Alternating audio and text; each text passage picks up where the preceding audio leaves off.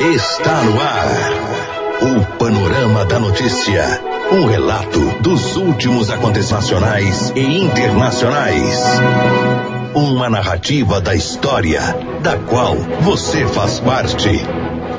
Olá, bom dia. Hoje é sexta-feira, 12 de abril, ano 2019. Hoje é dia médico obstetra e nacional do humorista, fase da lua crescente, estação do ano outono.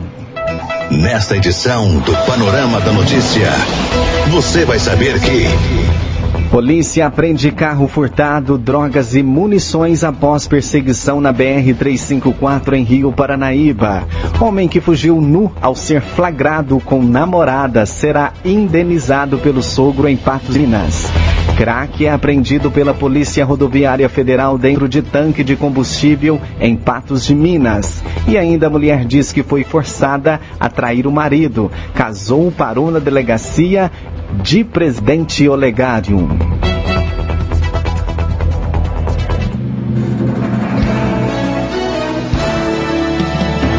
Panorama da Notícia.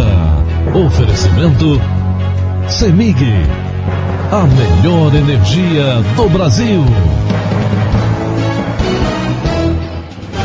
E a hora certinha, agora aqui em Rio Paranaíba, 10h32. E duas funcionárias de uma loja de acessórios na cidade de Patos de Minas denunciaram o patrão após sofrerem assédio sexual. Segundo o depoimento das vítimas, o ato era constante. Elas também informaram que o empregador sempre ameaçava demiti-las. No boletim de ocorrência consta ainda que o homem passava a mão nas coxas e na bunda da vítima, das vítimas, no bumbum das vítimas. Elas chegaram a ser filmadas no ambiente de trabalho. O patrão não foi preso. As funcionárias decidiram pedir demissão. Ainda de acordo com o informado para a polícia, as duas mulheres sempre eram tocadas indevidamente em diversas situações. Elas também disseram que foram humilhadas pelo patrão e eram tratadas aos gritos. A loja em questão, no entanto, é de propriedade da esposa do acusado. O boletim não há depoimento da proprietária. Como o caso ainda é apurado, os nomes dos envolvidos, bem como das vítimas, foram preservados.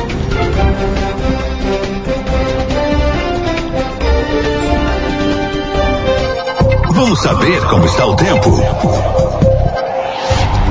E a sexta-feira deve ser de sol com algumas nuvens e névoa ao amanhecer. À noite, com poucas nuvens, as temperaturas em Rio Paranaíba poderão variar entre 18 graus e 30 graus de máxima. Já na cidade de Carmo do Paranaíba, deve registrar aí a mínima de 21 graus. A polícia.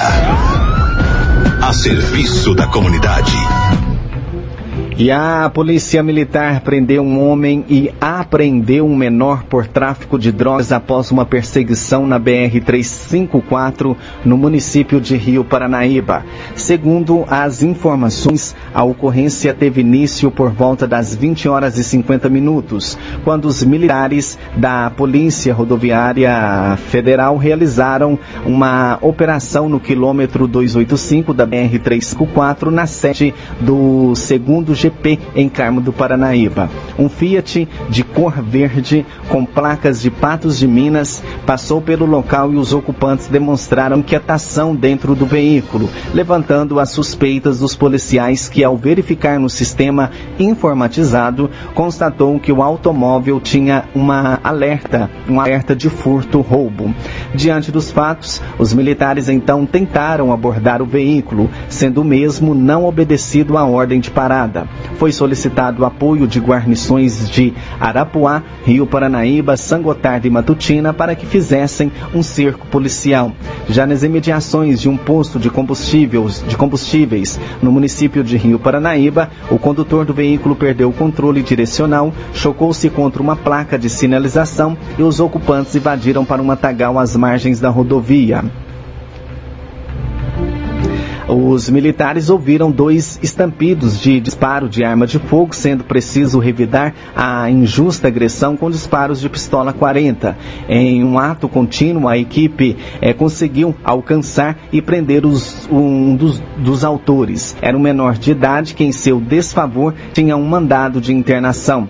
Dentro do matagal, os militares encontraram cerca de meio quilo de maconha, 150 gramas de crack, quatro munições calibre 38 e três de calibre 9 milímetro. Uma equipe de São Gotardo conseguiu prender o outro autor identificado como Luan, que alegou que tinha repassado 900 reais para o menor comprar a droga. Em sua residência foi localizada uma balança de precisão.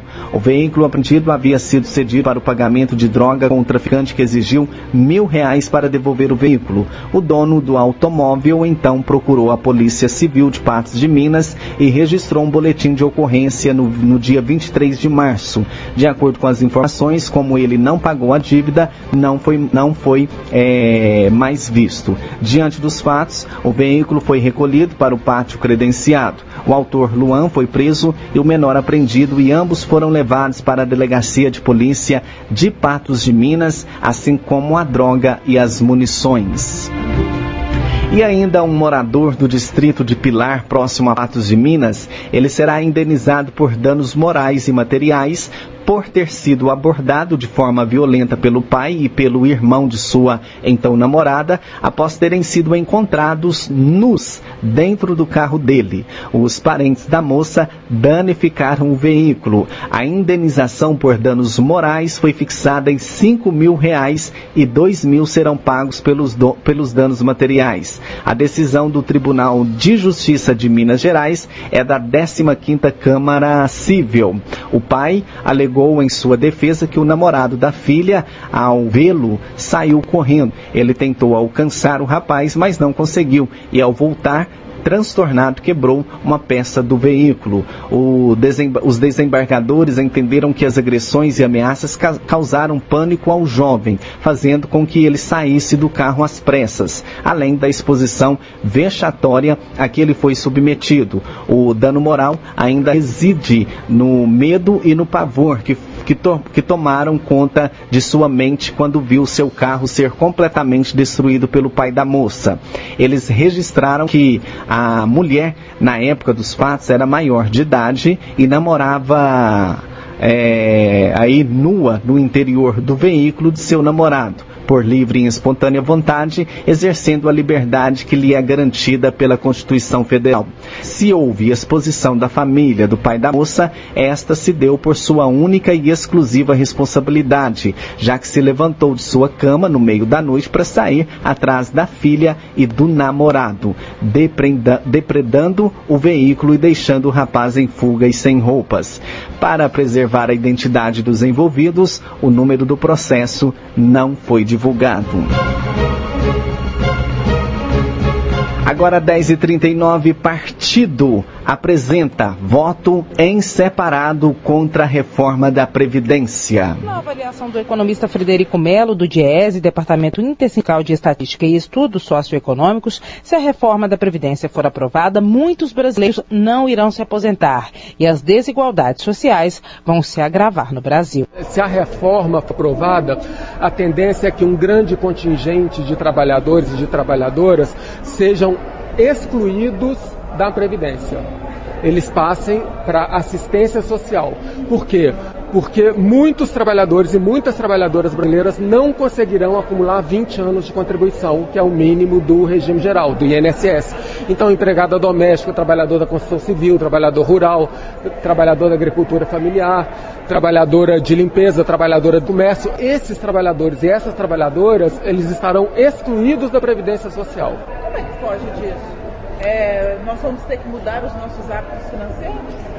Não, na verdade, para fugir, é, a sociedade brasileira tem que impedir que essa reforma da Previdência seja aprovada, porque ela agrava os problemas sociais e econômicos do país. Retira dinheiro da população, o que não favorece a volta do crescimento econômico e a construção de um país justo. É, o governo alega que a Previdência está quebrada e que em poucos anos ninguém poderia se aposentar, nem com o mínimo, muito menos com mais dinheiro. Eles falam isso, mas não provam. A CPI da Previdência é, do Senado Federal provou que a, a Previdência do regime geral tem, na verdade, superávites e fontes amplas de financiamento. Mas, na verdade, o que interessa é o seguinte: eles querem é, mexer na Previdência como uma forma de transferir dinheiro que hoje vai para a Previdência para o setor financeiro, por meio da aposentadoria por capitalização individual, por meio da Previdência complementar, né, e querem desonerar as empresas do financiamento da Previdência, ou seja, desobrigando-as da contribuição para a Previdência. A Comissão de Educação na Assembleia Legislativa, por requerimento da deputada Beatriz Cerqueira, está debatendo impactos da proposta da reforma da Previdência. E o deputado Betão, do PT, que é professor, está fazendo uma rodada de discussões no interior do Estado sobre o assunto. Já a Previdência é um abuso contra o trabalhador e tem que ser barrada. Ela é péssima. Primeiro porque ela aumenta o tempo de contribuição para 40 anos, a idade mínima para 65 anos. E o pior de tudo é que transforma um regime de repartição solidária entre gerações numa capitalização individual. É como se fosse uma poupança, sem a contribuição do patrão. É um filé mignon para o patrão e uma desgraça para o trabalhador. Uma pessoa que contribua sobre o salário mínimo, ele vai aumentar a contribuição, hoje, uma pessoa ganha o salário mínimo, ele contribui com 79 reais aproximadamente, ele vai passar a contribuir com 100 reais, não vai ter a contribuição do patrão e depois, se ele conseguir se aposentar, ele se aposenta com 250 reais. Eu vou repetir, 250 reais. Cálculos feitos pela Central Única dos Trabalhadores e pelo DIESE. Ouvimos o deputado petista Betão, repórter Edilene Lopes. E Ministérios da Saúde e Justiça avaliam observações feitas pelo Conselho Federal de Medicina.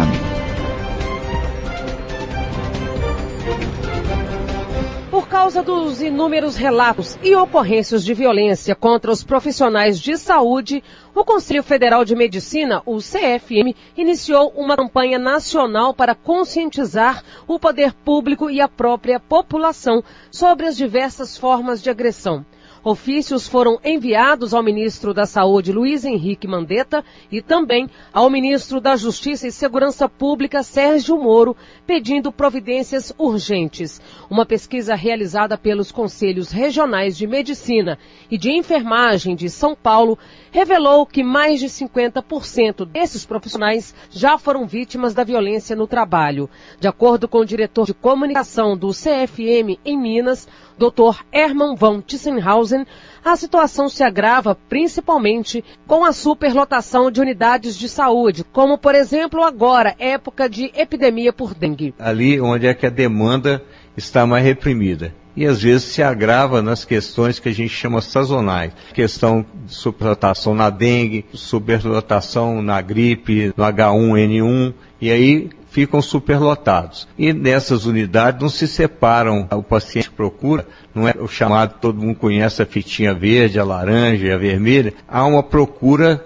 indiscriminada, porque não consegue atendimento nos postos de saúde. Então, gera uma insatisfação e ela descarrega em cima do médico. O que a gente tem notado que está tendo cada vez mais num lugar onde se pratica saúde, deve ter segurança e paz para a prática do trabalho, é que tenha uma condição adequada e que tem que se notar no país inteiro que essa agressão a profissionais de saúde, e no caso aqui falando especificamente tem aumentado. Uma pesquisa em São Paulo de Conselho de Medicina e do Conselho de Enfermagem mostra que cerca de 50% dos profissionais já foram agredidos. Nesse sentido, essa situação leva a uma insatisfação que tem sido revertida como se estivesse descontando em cima desses profissionais. Então, o que a gente precisa é, além de ter uma segurança adequada, para que os médicos tenham a condição de exercer a sua profissão com segurança. Para o diretor, além do endurecimento da punição para quem comete violência contra esses profissionais, os governos deveriam priorizar investimentos na atenção básica à saúde, como nos postos, por exemplo. Mas, em vez disso, segundo ele, as políticas públicas são, na maioria das vezes, voltadas para o atendimento nas UPAs, por dar maior visibilidade.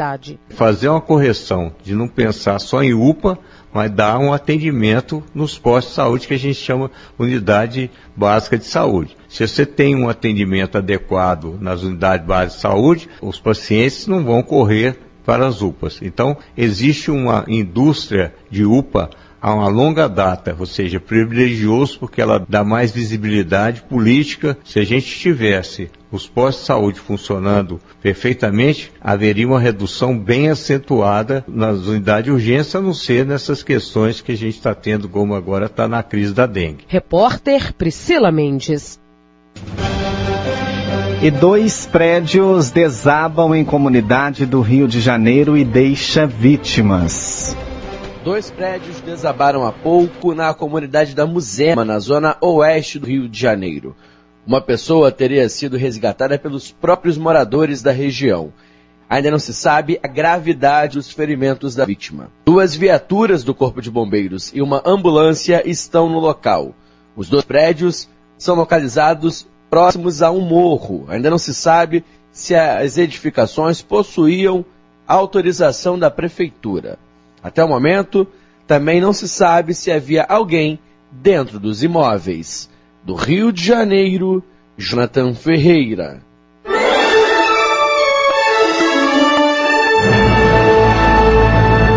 Após um pequeno intervalo, novas notícias.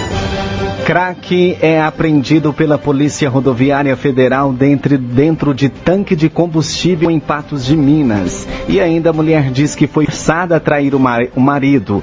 Caso parou na delegacia de Presidente Olegário. Um rapaz de 27 anos foi preso na manhã desta quinta-feira no quilômetro 413 da BR-365, em frente à 11ª Delegacia de Polícia Rodoviária Federal. Os policiais encontraram 2,5 kg de crack escondidos no tanque do veículo dele. O carro e a droga foram apreendidos. Segundo informações da polícia, durante a noite desta quarta-feira, o suspeito Everton Patrick Braga, de 27 anos, foi abordado durante uma fiscalização de rotina na BR-365. Durante a abordagem, o suspeito mostrou bastante nervosismo quando foi procedida buscas no interior do veículo. Os policiais encontraram uma bucha de maconha de 30 e 35 mil reais em dinheiro. Os agentes da Polícia Rodoviária Federal então fizeram um boletim de ocorrência por conta da droga e um termo circunstancial de ocorrência foi lavrado. Everton então foi liberado para seguir viagem. Ele falou aos policiais que seguia para João Pinheiro para visitar uma tia, o que não convenceu a Polícia Rodoviária Federal que ficou aguardando o retorno. Nesta quinta-feira, às 6 horas da manhã, o suspeito passou novamente na porta da 11ª é, aí da Polícia Rodoviária Federal e foi abordado pelos policiais. Durante vistoria no carro, dinheiro não foi encontrado. Os policiais então abriram o tanque do veículo e localizaram três tablets crack dentro de três balões. Everton foi preso em flagrante e encaminhado para a Delegacia de Polícia Civil de Patos de Minas. Ele disse ainda que já possui passagem pela polícia pelo mesmo crime, foi preso por tráfico de drogas em Ituiutaba. Agora 10 horas e 52 e uma ocorrência inusitada foi registrada na cidade de Presidente Olegário nesta quarta-feira. Coagida a trair o marido e ameaçada, uma mulher decidiu levar o caso até a PM. Segundo o boletim da polícia, um rapaz disse que mataria o esposo e os filhos da vítima caso ela se recusasse a ter relação com ele. Em depoimento, a mulher confirmou que manteve relações sexuais com o autor e, na sequência, polícia contou ao marido. O casal esteve na delegacia e o acusado preso e livrado após prestar depoimento. Ainda de acordo com a ocorrência, tudo começou em um grupo de WhatsApp, onde a mulher conheceu o autor. Depois, eles trocaram mensagens em modo privado. Assim, começaram as ameaças, segundo versão da vítima. Coagida e com medo, a mulher cedeu à vontade do autor e disse na delegacia que na quarta-feira os dois mantiveram aí relações sexuais. Em seguida, ela decidiu contar ao marido que, o, a, que a orientou a registrar um boletim de ocorrência. Após o depoimento do casal, os militares partiram em busca do acusado. Ele foi preso em uma praça e conduzido para a delegacia. Para os policiais, o autor negou as acusações e disse não ter ameaçado a mulher. Ele afirmou ainda que mantinha um caso com a vítima desde segunda-feira, dia 8 de abril. Além disso, também contou que os dois se encontravam regularmente, pois a mulher dizia estar se separando do esposo. O celular do acusado foi recolhido pelos militares, pois o homem afirmou ter fotos e vídeos que comprovam o caso. E cai o número de motoristas com a carteira suspensa em Minas Gerais. Enquanto em 2017 foram mais de 32 mil casos de processos administrativos por pontuação em BH e região metropolitana, o número caiu para pouco mais de 29 mil casos em 2018. Já os processos administrativos por infração passaram de pouco mais de 11 mil em 2017 na capital região metropolitana para pouco mais de 3 mil no ano passado. Uma mudança que o coordenador de infrações e controle do condutor do Detran, Ednelton Carrati, avalia como sendo resultado de trabalhos educativos, apesar da alta velocidade e do uso de bebida alcoólica continuarem liderando as infrações. É, hoje a gente observa que a esmagadora maioria das infrações que são cometidas para gerar a suspensão isoladamente do direito de dirigir dos condutores é dirigir sob a influência de álcool. Essa infração, ela lidera o ranking e vem seguida logo depois do excesso de velocidade acima de 50% da velocidade permitida naquela via. E em terceiro lugar a gente tem a, a manobra perigosa, a direção arriscada. E no caso daqueles motoristas que chegam à contagem acumulando infrações e que aí então tem esse processo aberto também, quais são essas infrações que eles mais cometem? É, esse, o processo por pontuação é o acúmulo de 20 pontos no intervalo de 12 meses e a gente tem nesse ranking o excesso de velocidade até 20% da, da velocidade permitida, seguido do avanço de sinal vermelho e a gente percebe também umas infrações de, é, vinculadas a estacionamento proibido, paradas é, sem estacionamento rotativo ou em carga e descarga, esse tipo de infração.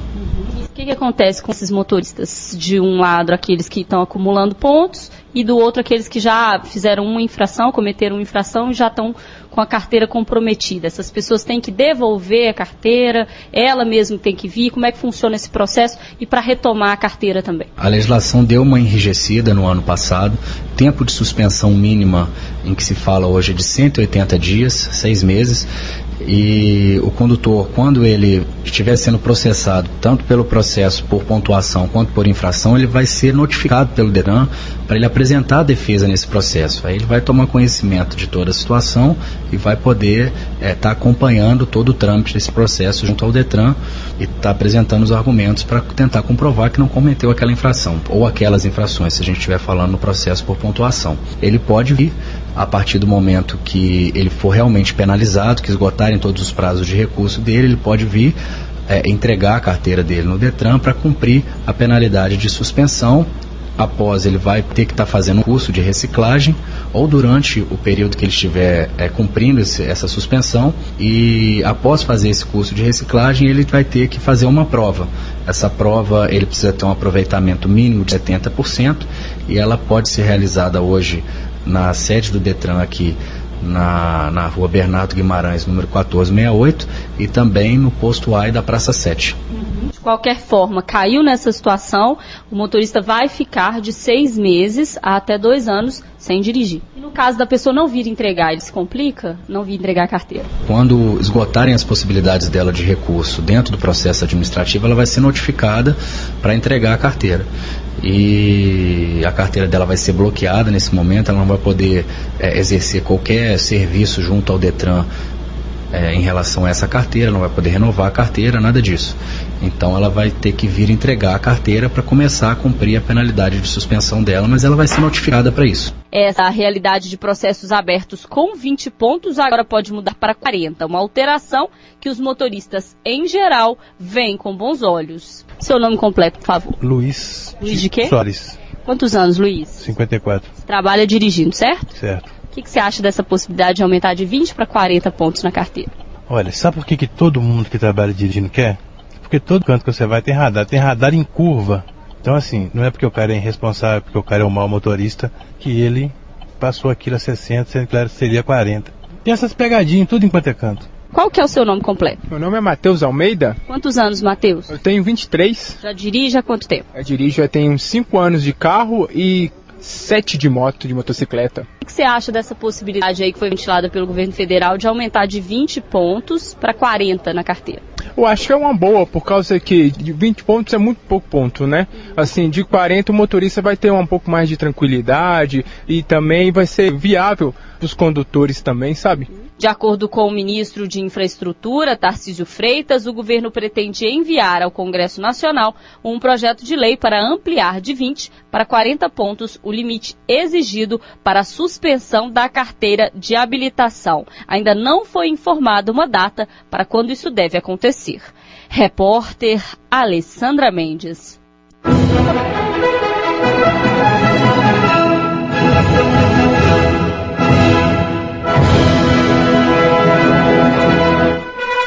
Você caminhou conosco pelo panorama da notícia. O conhecimento dos fatos faz de você um cidadão ativo.